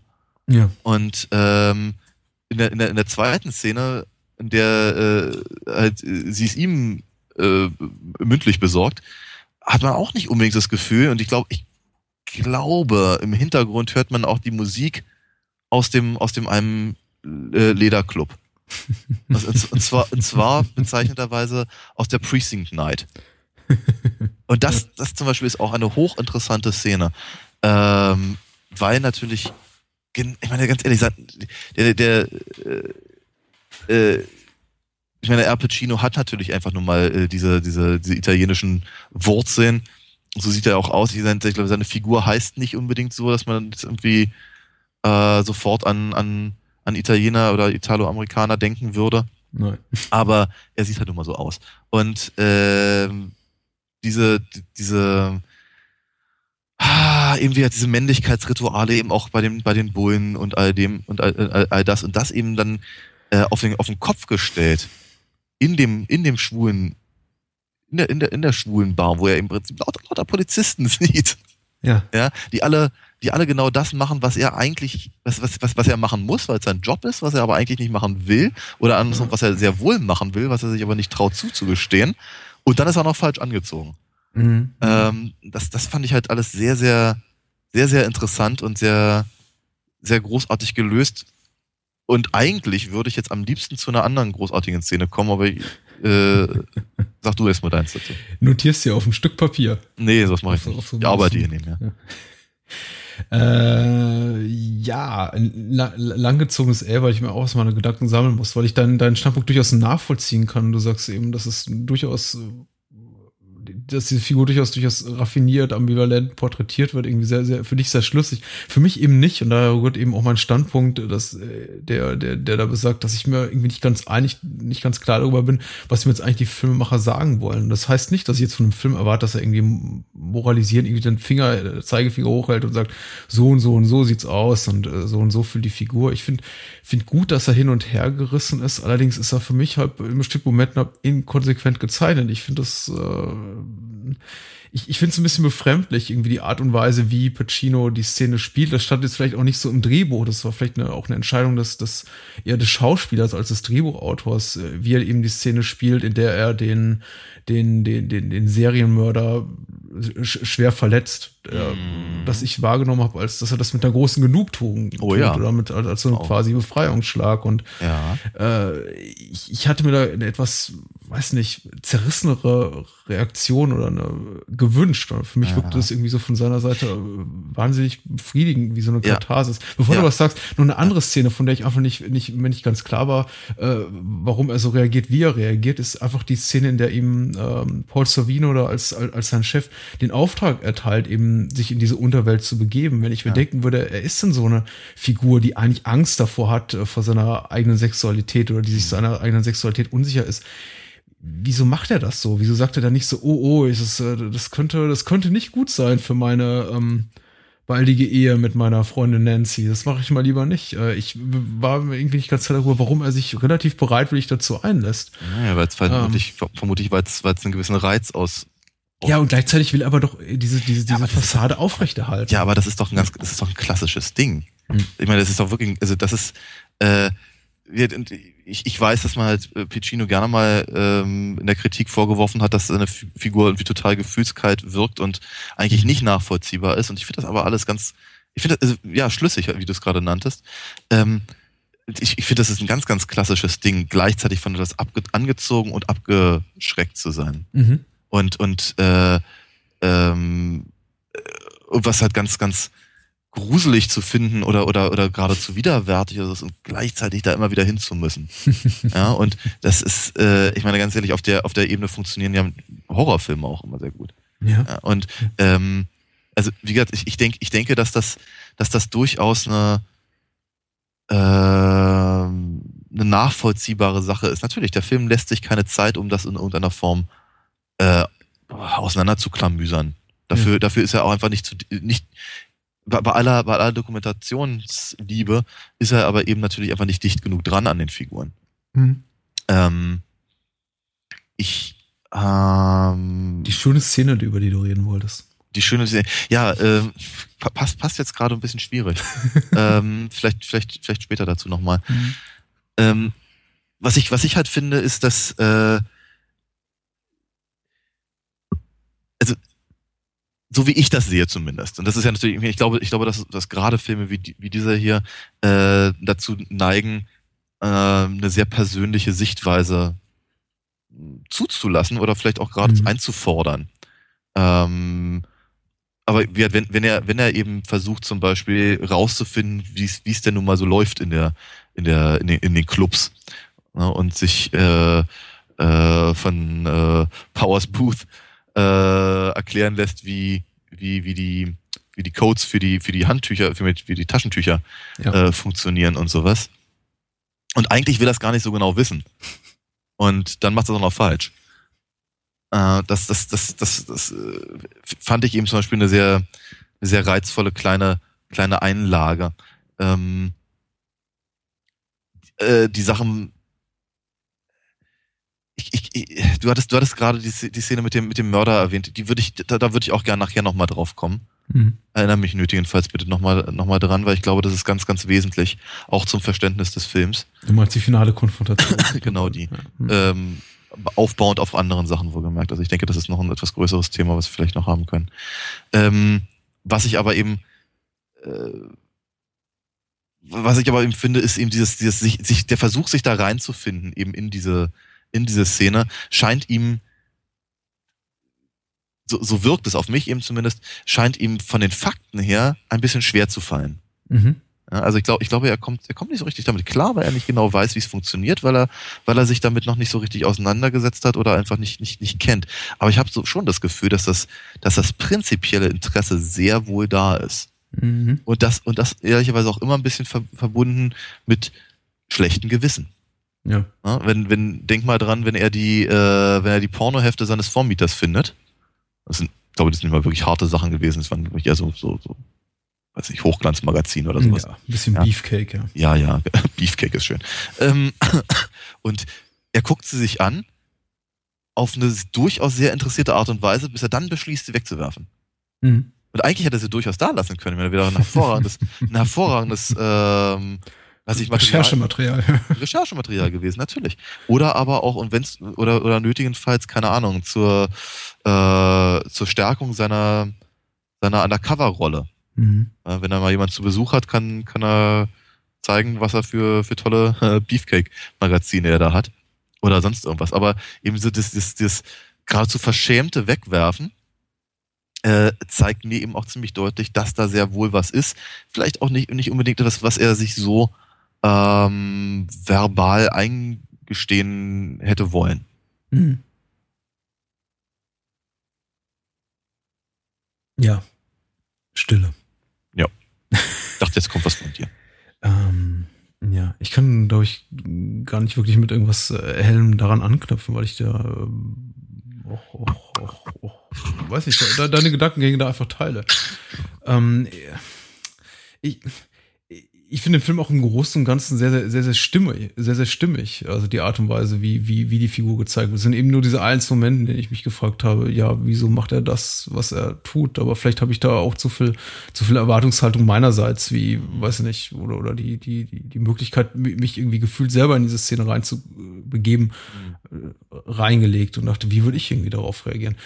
Ähm, ich, bin mir nicht so sicher. Also für mich ist, ist, ist der Film äh, als, als weitgehend ja, eher konventioneller Thriller, also konventionell abgesehen natürlich von der ganzen äh, schwulen Thematik, die eben Ja. damals im Jahr 1980 schon sehr, sehr gewagt war, äh, sehr, sehr, sehr gelungen in den ersten 60, 70 Minuten. Er gibt für mich durchaus Sinn, die Art und Weise, wie er da reinfindet, dass es eben auch eine, eine eine Zeit dauert. Das erinnert auch sehr, sehr an das, was eben Freakin in, in French Connection gemacht hat, der ästhetisch sehr ähnlich ist zu diesem Film, eben auch sehr von seinem Dokumentarfilmerschaffen auch inspiriert und äh, es wirkt eben alles da unglaublich authentisch und gleichzeitig eben sehr, sehr treibend. Und man hat wirklich das Gefühl, da, da, da bewegt sich was voran.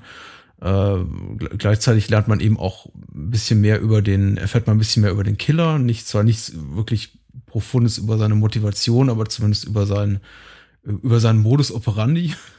Ähm, und das finde ich alles schon sehr, sehr stark gemacht. Für mich zerfällt eben das ganze Ding so in den letzten, in den letzten 30 Minuten, in denen ich wirklich dann das Gefühl habe, der, der, der Film ist irgendwie mehr so, und da ist er irgendwie, geht er, geht er für mich, zumindest jetzt zu meinem jetzigen, zum jetzigen Zeitpunkt meines Empfindens, so ein bisschen anderen Weg als Buddy Double, der irgendwie so versucht, gar nicht mehr so ein richtiger, richtiger klassischer Krimi zu sein und seine Krimi-Handlung schlüssig zu Ende zu bringen, sondern äh, eher absurd wird, wird ähm, Cruising da eher konventionell für mich. Ja, ja, Ja. absolut. Also äh, auch das, also so, so ähnlich habe ich es auch gesehen. Zumindest zeitweilig, bis dann das Ende kam. ja. Ähm, ich, Das Ende wiederum, also der letzte Moment, die letzte Szene des Films wiederum sehr schön, finde ich. ja, ja. Ähm, hatte, hatte ich aber auch so das Gefühl. Und dann sind mir so ein paar andere Sachen aufgefallen, die mich, Mhm. die mir, die mir, sagen wir mal, schon während des, des Sehens so ein bisschen, die mir ein bisschen gewundert haben, alles in einem, ähm, die dann aber eben gerade im Zuge des Endes halt noch, noch viel seltsamer wirken. ähm, und äh, da, von daher war ich mir auf einmal gar nicht mehr so richtig sicher, ob das wirklich so, äh, so konventionell, so ein konventioneller Thriller ist, wie ich eben auch ursprünglich dachte, dass er sei. Ähm, ganz wesentlicher Punkt ist, und jetzt kommen wir, glaube ich, nochmal zu der, zu der, äh, zu der finalen Konfrontation, ist eben, ich glaube, die Dualität Mhm. äh, des, des, des äh, Killers und des, äh, des, des, des, des Detectives. Ich meine, das ist ja auch gerne mal eine, ge- eine, ein, ein gern ange, äh, angewandtes Mittel, äh, eben äh, zu zeigen, wo sich halt die, die Kontrahenten treffen Ja. äh, und, und äh, dass sie, dass sie rein theoretisch eigentlich beide das gleiche sein könnten, nur der eine hat halt eine Marke und der andere nicht oder so. Oder, ne, diese ganzen Nummern kennen wir halt. Äh, hier ist es, glaube ich, tatsächlich sogar, sogar noch ein bisschen, noch ein bisschen heftiger, weil im Prinzip Al Pacino in den Spiegel gucken könnte. Ja. Und zwar, und zwar von den Klamotten her, logischerweise, vom Typus her, na ja, okay. Glaube ich jetzt dem Film einfach erstmal. Ähm, äh, aber eben auch was, was, was so Bewegungen angeht und was eben auch logischerweise die Motivation angeht, weil eben wieder dieses, diese Befriedigung, die du vorhin beschrieben hattest, wenn er eben den äh, äh Stuart äh, ersticht, äh, macht eben natürlich logischerweise alles, alles sehr ambivalent. Ja. ja ähm, man fragt sich natürlich so ein kleines bisschen, ich meine, hat, hat er eben äh, auch als Kopf vielleicht durchaus äh, durchaus die ein oder andere sadistische Ader, die wir logischerweise nicht gesehen haben, weil wir ihn eben eigentlich als Cop nicht wirklich wahrnehmen. Ja. Ähm, ist das, ist das, äh, muss, muss der Killer jetzt im Prinzip dafür, dafür, also gar nicht für seine eigenen Morde dran glauben, sondern äh, weil, weil sich eben, weil sich äh, eben äh, Steve mit seiner eigenen Sexualität, über seine eigene Sexualität nicht klar ist, zum Beispiel. Ja. Ja, das ist eben ganz, eine ganz große Frage, die über dieser Szene äh, äh, hängt und schwebt. Und ehrlicherweise, das wird nicht leichter gemacht. Äh, natürlich durch die letzte Einstellung, klar, mhm. aber auch ehrlicherweise durch die Tatsache, dass der Killer von ständig anderen Leuten gespielt wird. Mhm. Ist das aufgefallen? Ähm, ich habe sowas geahnt, aber es ist nicht schwarz auf weiß. Es ist, ist so? es ist tatsächlich, ich hatte, ich hatte, ich hatte das, ich hatte das Gefühl, mhm. Und fand ich auch sehr, sehr seltsam. Ich hatte dann, hatte dann im, im, im Abspann geguckt, wer wofür genannt wurde. Und äh, also der Killer hat zwar immer die gleiche Synchronstimme, oder die gleiche mhm. Stimme. Die wird halt immer genannt, äh, the, äh, die wird im Abspann genannt äh, The Voice of Jack. Ja. Äh, Jack, Kosename für John. John, der Name des, des Vaters von Stuart. Also von daher, ja, okay. Mhm. Ja. Ähm, aber ähm, ich hatte, hatte dann, hatte dann versucht, das irgendwie rauszufinden. Und tatsächlich ist es wirklich total seltsam. Der, der Typ oder der Schauspieler, der den, der den, den, den Mörder im ersten, beim ersten Mord spielt, ja. ist das Opfer vom zweiten Mörder. Und der, der, der, der dritte Mord wird von dem, von dem Opfer des ersten Mordes begangen. Mhm. Und äh, dieses Spielen mit den, mit den, ich meine, ich glaube, ich glaube ehrlicherweise nicht, dass die einfach nur genommen wurden, weil sie hinter der Sonnenbrille sowieso nicht erkannt werden. ich denke, dass da schon durchaus eine, eine, eine gewisse Form von Intention hinter, hinter ist. Diese, ich möchte nicht sagen diese Austauschbarkeit, aber eben auch durchaus die äh, ähm,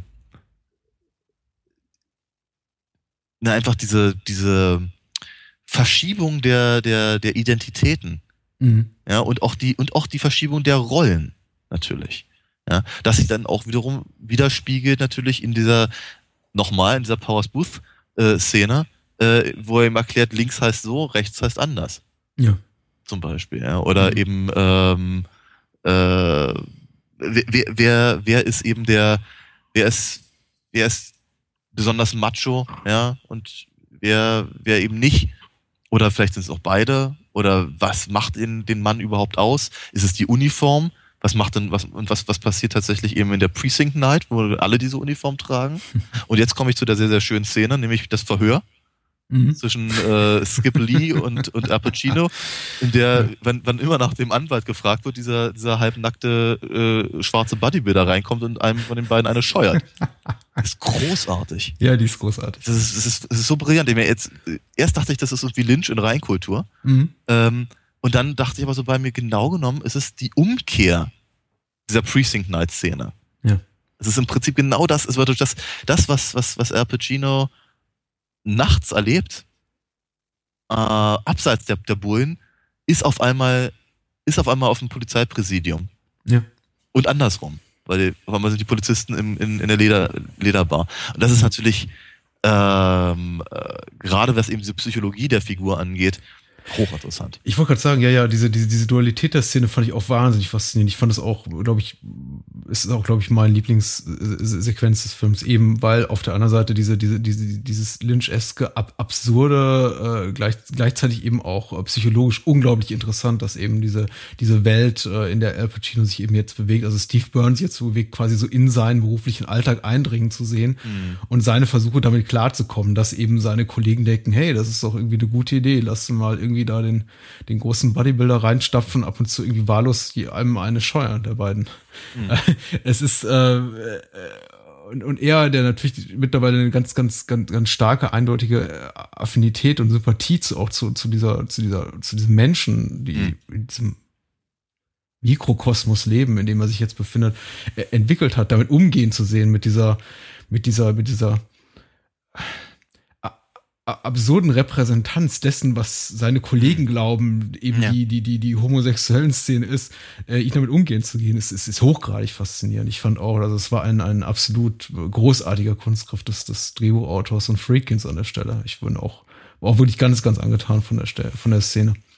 Ist was interessant ist, weil, weil die natürlich mit einer der, äh, der meisten Shaden bekommen hat damals. Ja. Das, hat, das hat wirklich keiner verstanden. Aber ich habe wirklich so das Gefühl, der, ich weiß nicht, ich weiß nicht, ob sich der Film einfach so anbietet, um, um, um falsch verstanden zu werden. Ja. Ich, ich, ich weiß es nicht so genau. Also ich hatte, ich hatte schon das Gefühl, dass es irgendwie, ich meine, er, er, er, Friedkin führt einen natürlich auch auf verschiedene falsche Fährten.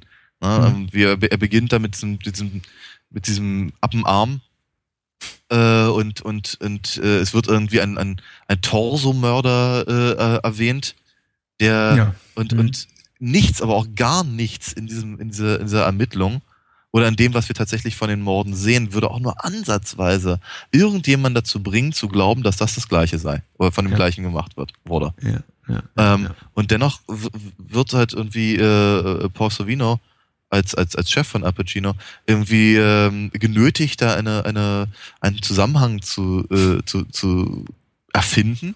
Mhm. Ähm, und selbst das bleibt komplett ungelöst. Selbst, selbst das wird halt nie wirklich, wirklich aufgelöst, außer dass sie versuchen halt dann Stuart zu, äh, dazu zu bringen, äh, das auch gleich noch zuzugeben, wenn er schon mal dabei ist. Ja, ja. ja. Ich glaube, und da ist, da, also im, im Sprung, im, im Sprung zwischen verschiedenen Tonalitäten, die der Film eben auch hat, ähnlich wie, wie also gleich der eben auch Buddy Double, den wir zuerst besprochen haben, weil ich glaube, er hat schon so am Anfang so ein bisschen, weiß nicht, ob das auch wiederum eine bewusste Entscheidung war oder, oder eigentlich, ob er da vielleicht auch ein bisschen Probleme hat, zu seinem, zu dem zu finden, was er eigentlich erzählen will. Er beginnt eigentlich wie ein sehr, sehr konventioneller Thriller. Mhm. Also wir haben, wir haben eine sehr, sehr blutige Mordszene, wir haben eben diesen Arm, der da im Hafenbecken schwimmt, wir haben einen äh, expositorischen Dialog, der eigentlich äh, hochgradig mittelmäßig geschrieben ist zwischen dem, dem, dem, und, ja, ja. und, und, dem Kommissar, von dem ich dachte, oh je, was habe ich mir da, was haben wir uns da bloß eingelassen, wenn das jetzt 100 Minuten so weitergeht ja. mit, ich habe Ihnen gesagt, der Mord hat nichts damit zu tun. Und oh, ich dachte, oh, nee, ey. also mhm. wenn schon so losgeht, das wird nichts. Mhm. Ähm, aber ähm, in dem Moment, glaube ich, in dem wir zum ersten Mal eben dem Killer oder der Figur, die dem Schauspieler begegnen, der zu diesem Zeitpunkt eben Stewart, der, der den Killer spielt und eben diese, diese Stimme hören, die hat offensichtlich nachsynchronisiert ist und so mhm. komplett entrückt ist in diesem mhm. Raum, in dem wir mhm. eben, eben zu auf dem ersten Mal treffen, in dem eben laut Musik gespielt wird und sich alle anschreien und er spricht mit dieser ruhigen, sehr tiefen Stimme und man merkt eben, die wurde in einem völlig anderen Raum aufgenommen als in dem, in dem sie sich ja. gerade befinden. Da dachte ich, okay, ähm, ich glaube, ich glaube, Freakin weiß ganz genau, was er da tut. Ja, ja. Das ist schon, ähm, ja, Kunst. Kunst, Kunst, Kunst. Ja, Und dabei eben authentisch. Also ich finde auch diesen Brückenschlag ganz gut. Ich glaube, so geht's mir manchmal mit dir. Also, dass ja, wenn wir über einen Film reden, ich mich irgendwie dann doch noch mehr damit irgendwie anfreunden kann, als, als ich es irgendwie zuvor geglaubt habe, tun zu können. Mhm. Und ich merke auch, mir geht's so gerade mit Cruising so, dass ich irgendwie im Gespräch darüber immer mehr Szenen entdecke, die mich wirklich angesprochen haben. Mhm. Ähm, ich fand ihn auch durchaus amüsant stellenweise. Und ich glaube, das ist auch durchaus so gemein. Und man kann auch sagen, dass einen sowas wie diese Watersport-Szene da mit dem gelben ja. Taschentuch hitten oder äh, die Tatsache, dass eben die Clubs Namen tragen wie Ramrod, Ramrod. oder Cockpit. Äh, die, die sind aber wirklich so, der hat da tatsächlich gedreht. Ja, ähm, aber ich, ich glaube, das kann man auch durchaus mit, mit, mit, mit, mit, mit einem als, als, als leichten humorvollen Kommentar verstehen, weil es eben die Szene, glaube ich, auch selber humorvoll meint. Ich ja. meine, die sagen sicher nicht mit zusammengebissenen Zähnen, wir gehen ins Cockpit und macht bloß keine Witze über den Namen. Also das ist natürlich auch alles hochgradig selbstironisch ja, und äh, niemand steckt sich ein gelbes Taschentuch in die Tasche und äh, lässt sich gerne bepinkeln, weil, äh, naja, da irgendwie ironischen Zusammenhang, lustigen Zusammenhang zu sehen. Ja, ja, ja. Äh, Also, ja, insofern, ich weiß, ich finde also mit der, ich, ich verstehe nicht, dass dem Film eben so angekreidet wurde, dieser negative Blick auf die, auf, auf die, auf die Homosexuellen, auf die schwulen Szene, vor allem, weil es ja eben nochmal eine, eine Subkultur in einer Subkultur oder in einer Kult, in einem Kulturkreis ist. Das ist ja nicht, der Film sagt niemals, und ich glaube, in der Kinofassung gab es auch zu Beginn des Films so einen Disclaimer, Ja. aber das sagt der Film auch durch den Text eben selbst, dass das eben das, was der Film zeigt, nicht die schwule Szene ist, sondern eben nur ein Teil davon. Richtig. Ähm, das Einzige, was wir von der, von, von, sagen wir mal, dem schwulen Mainstream sehen, ist halt der, der, der Nachbar, Ja. Ted. Ähm, Mit dem Christopher Street T-Shirt, ja. Ja, genau. Nicht gerade subtil, aber. Ja. Ne. ähm, genau, jedenfalls, äh, der, der ist im Prinzip, also der erdet halt logischerweise das alles ein kleines bisschen. Mhm. Ähm, was ehrlicherweise aus seinem Mord gemacht werden soll am Ende des Films, da bin ich mir auch sehr uneinig. Mhm. Da, da habe ich ehrlicherweise keine richtige Antwort drauf. Was äh, noch so eine Sache, auf die ich, glaube ich, auch noch keine wirkliche Antwort habe. Ich weiß nicht, ob wir zusammen eine finden. Ist, äh, das ist auf jeden Fall was, worüber ich nur kurz reden wollte, ist die, die mutmaßliche Motivation des Killers, das zu tun, Ja. was er tut. Ja. Da gibt es einen, einen sehr, sehr kurzen Flashback, glaube ich, zu, zwischen, die eine Szene zeigt zwischen ihm und seinem Vater auf einer Ja. Parkbank, wo äh, quasi ihm sein Vater, ich paraphrasiere mal sowas, sagt wie, du, du, du weißt, was zu tun ist. Ja, genau. Ja.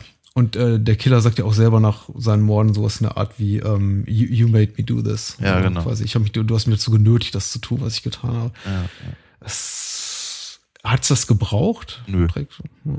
Eigentlich, eigentlich gar nicht. Hm. Eigentlich gar nicht. Also das, ein, das Einzige, was das Einzige, was ich halt daraus ge ge geschlossen habe, ist, äh, dass der Killer, und da haben wir vielleicht wieder den Dualitätsaspekt, dass der Killer im Prinzip genauso ein Problem mit seiner eigenen Sexualität hat wie eben der Ermittler. Ja. Und äh, dass eben bei dem, bei dem, bei dem Ermittler das auf etwas andere Art und Weise ver verhandelt wird Mhm. aber ähm, ja, so ernsthafterweise als, als, als ernstzunehmendes Motiv. Andererseits muss ich aber ganz ehrlich sagen, äh, ich fand auch, also so, so, so toll wie ich Schweigen der Lämmer finde, ich fand, ich fand äh, hier Buffalo Bills Motiv fand ich auch nie überzeugend. Ja. Ist aber auch, glaube ich, wurscht. Das ist uninteressant.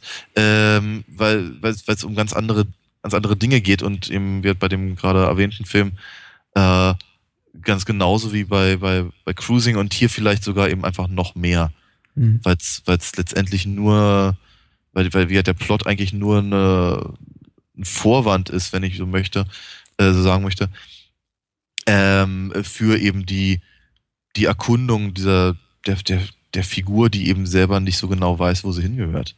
Mhm. Ja. Äh, so bleiben dann am Ende genauso viele offene Fragen wie Antworten. Ja.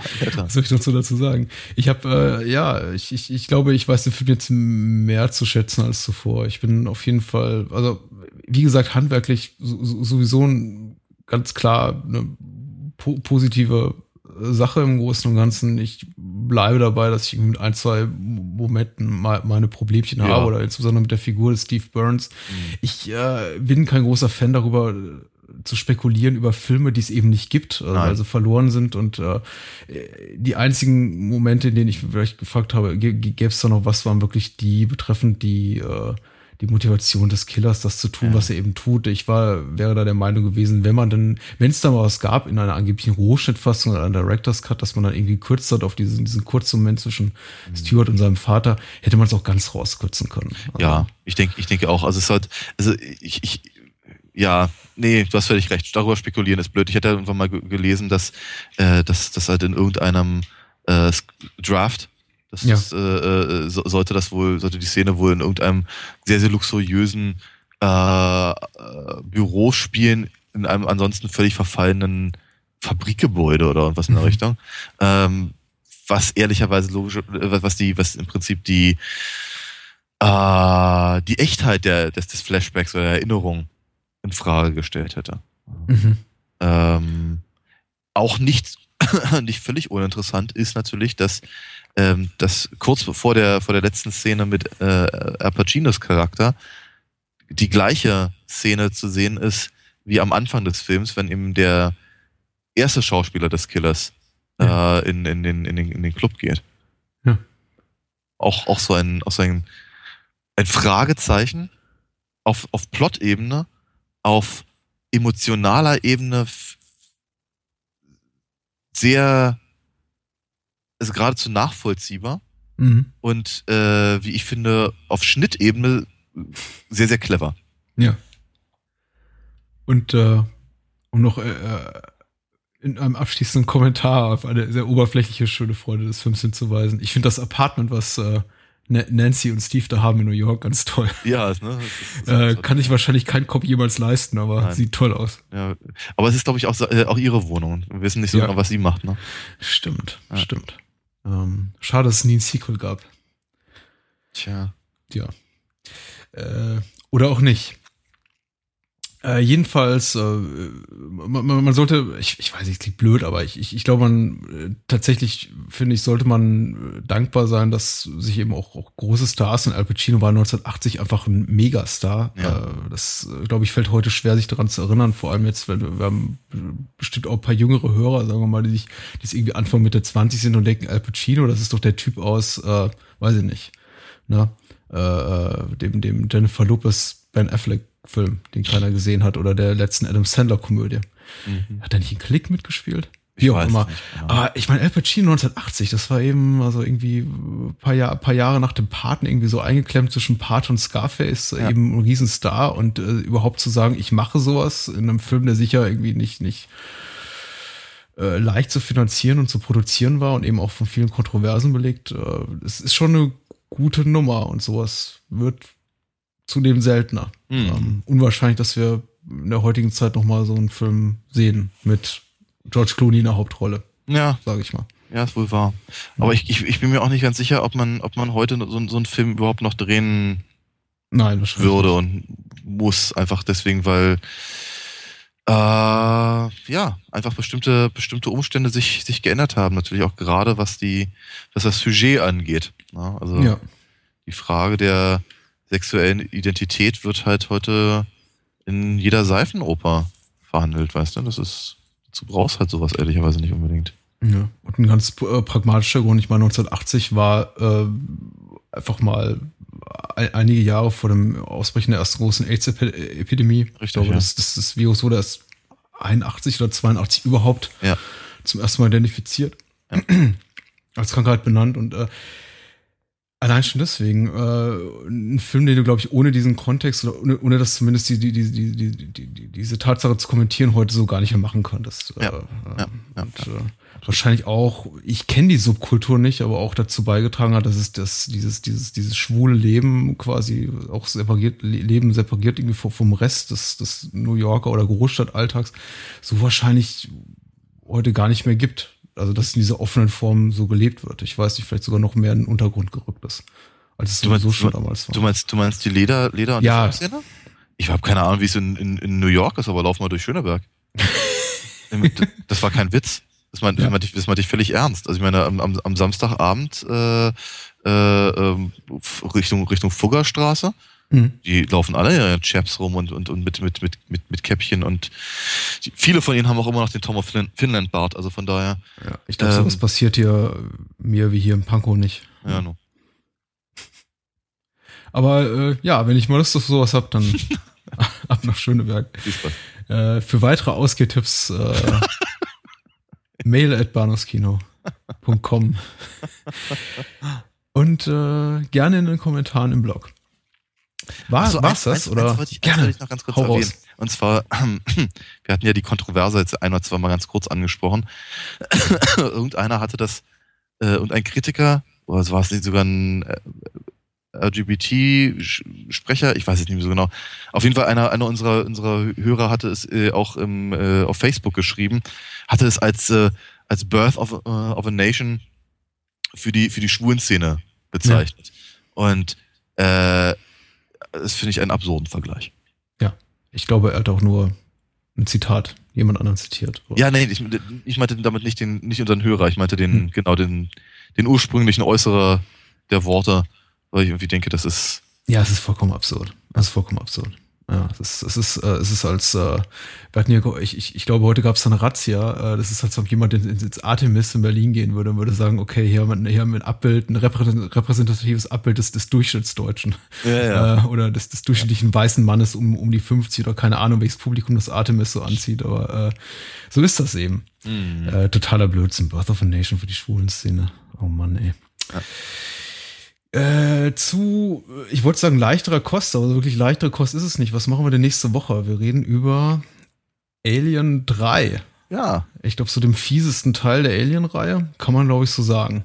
Ja. Zumindest äh, bis, bis, bis dato. Ähm, weil Alien, der erste Teil, und Aliens, der zweite, so lustig waren und unbekümmert, dachte David Fincher, ich mache jetzt da mal richtig, äh, richtig fieses, fieses äh, menschliches Drama draus und äh, lass mal alle über die Klinge springen. Also darüber dann nächste Woche mehr Alien 3 Mhm. und äh, außerdem reden wir ein bisschen über, über dies und das. Wir kriegen die anderthalb Stunden schon voll. Da bin ich mir ganz sicher, ja. Daniel, Ja. das waren äh, aufschlussreiche Gespräche. Und ich habe dir nicht die Hälfte davon erzählt. Gute Nacht. Bis denn. Ciao. War Bahnhofskino mit Patrick Lohmeier und Daniel Gramsch. Besucht uns unter bahnhofskino.com und schickt Feedback und Filmwünsche an patrick@bahnhofskino.com.